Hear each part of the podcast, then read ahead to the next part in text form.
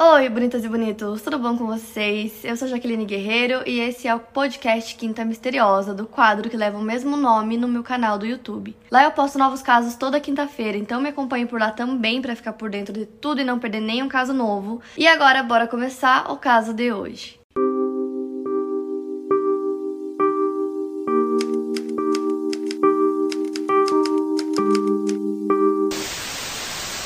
Francisco de Assis Pereira nasceu no dia 30 de novembro de 1967 na cidade de Guaraci, no interior de São Paulo. Ele era o caçula de três irmãos e era considerado uma criança meiga e quieta. Aos oito anos de idade, ele ganhou seu primeiro patins e também foi com essa idade que ele matou um filhote de passarinho e tentou colocar o filhote numa frigideira, mas a avó dele não deixou. Depois ele caiu no choro e ficou arrependido por ter tirado uma vida quando ele percebeu o que ele tinha feito. E matar pequenos animais na infância é uma atitude recorrente em serial killers, como a gente já viu várias vezes em outros casos aqui no canal. O seu pai era o Nelson Pereira, ele era pescador e a infância na cidade de Guaraci era com o pai ajudando ele a pescar, fazendo pequenos trabalhos para conseguir ganhar algum dinheiro e ajudar a família.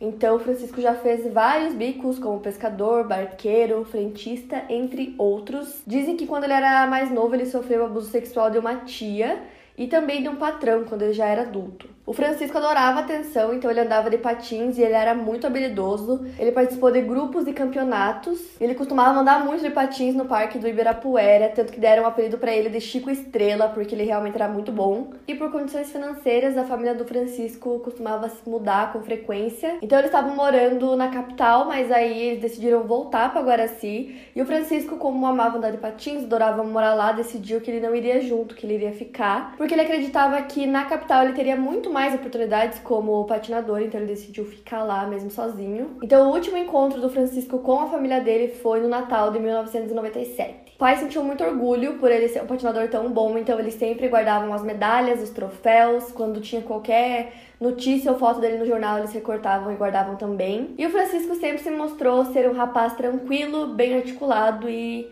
normal, não tinha nada assim de estranho nele. E ele era visto como uma pessoa muito querida por seus amigos e familiares, e logo que a família voltou para o interior de São Paulo, ele começou a trabalhar como motoboy numa empresa. E um caso que aconteceu nessa empresa é que um dos colegas do Francisco um dia fez uma brincadeira com ele.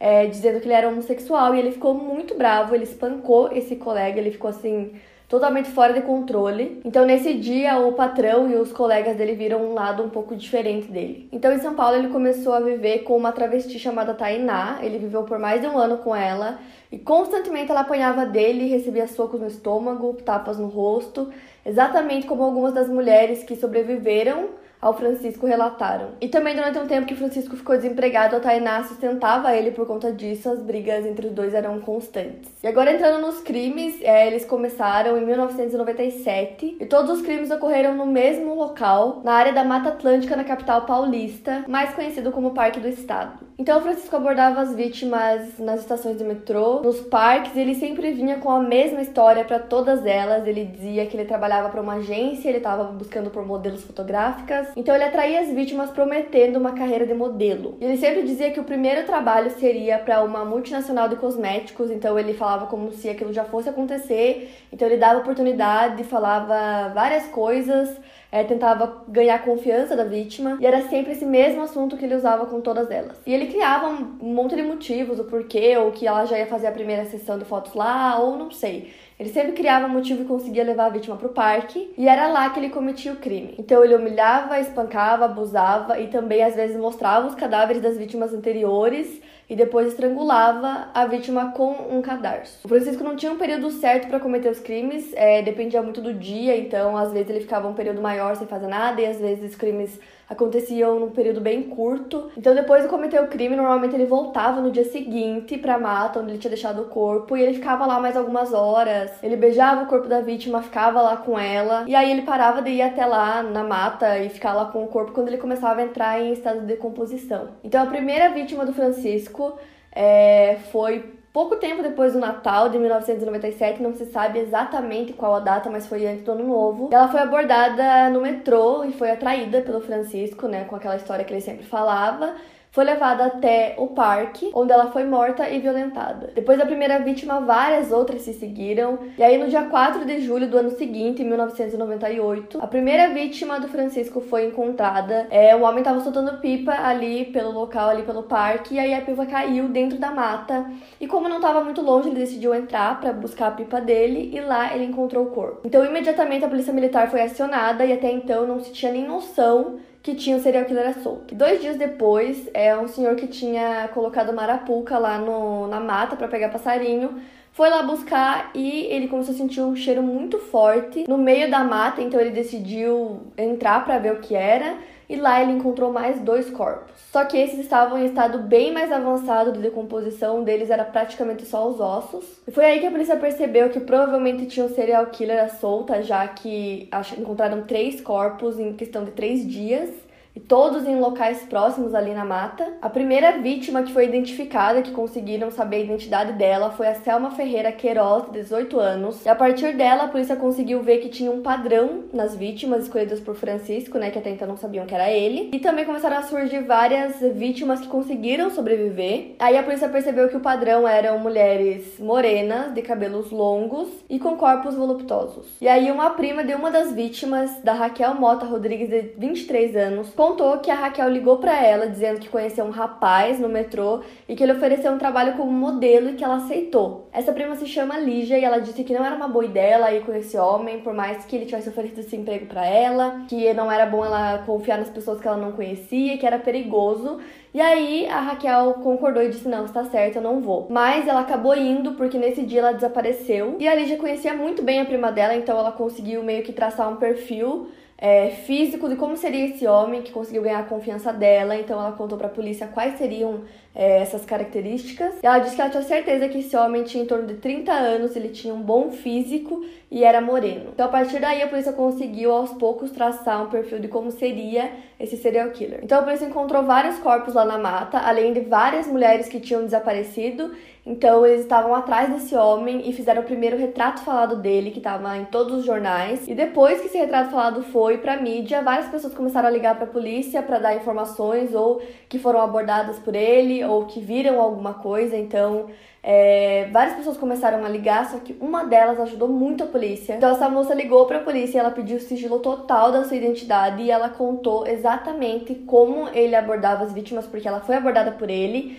Então ela contou que ele dizia que trabalhava é, buscando por modelos, que elas iam trabalhar para uma grande empresa de cosméticos e tal. Então ela explicou exatamente o que ele fazia para abordar e convencer a vítima. Então ela contou que ele falou isso para ela e ele insistiu muito. Ela disse que ela não tinha interesse algum em trabalhar como modelo, que ela não se interessou e ele ficava insistindo. Até que ela se irritou e falou que se ele não parasse de insistir, ela ia avisar a polícia. Então ele disse que ele ia deixar um cartão com ela, caso ela mudasse de ideia, era só ligar para ele. E ela guardou aquele cartão. Então ela ainda tinha o número que ele escreveu. E no cartão ele dizia que o nome nome dele era Jean. Então ela passou essas informações para a polícia junto com o número, eles ligaram e o número era da empresa que ele trabalhava como motoboy. Imediatamente a polícia foi até lá e quando eles chegaram, o dono da empresa disse que ele não tinha nenhum funcionário com esse nome, mas ele contou que um dos funcionários se demitiu fazia pouco tempo, assim, do nada ele decidiu se demitir, deixou uma carta e um pedaço de jornal recortado. Na carta ele agradecia pela oportunidade que ele teve com esse emprego, disse que o patrão ajudou muito ele, mas que agora ele tinha que ir embora, que o tempo dele ali havia chegado ao fim. Naquele pedaço de jornal tinha um retrato falado dele e obviamente era o Francisco. E o dono da empresa contou também que aqueles não eram os primeiros policiais a irem investigar ali na empresa dele. Ele contou que um tempo antes a delegacia de pessoas desaparecidas também foram até lá, porque uma ex-namorada do Francisco chamada Isadora Frankel estava desaparecida. Então eles foram até lá para para ver se eles conseguiam alguma informação, qualquer coisa que ajudasse a saber onde ela estava, do paradeiro dela. A Isadora Frankel era uma estudante de 18 anos e o pai dela, Cláudio Frankel, foi até a delegacia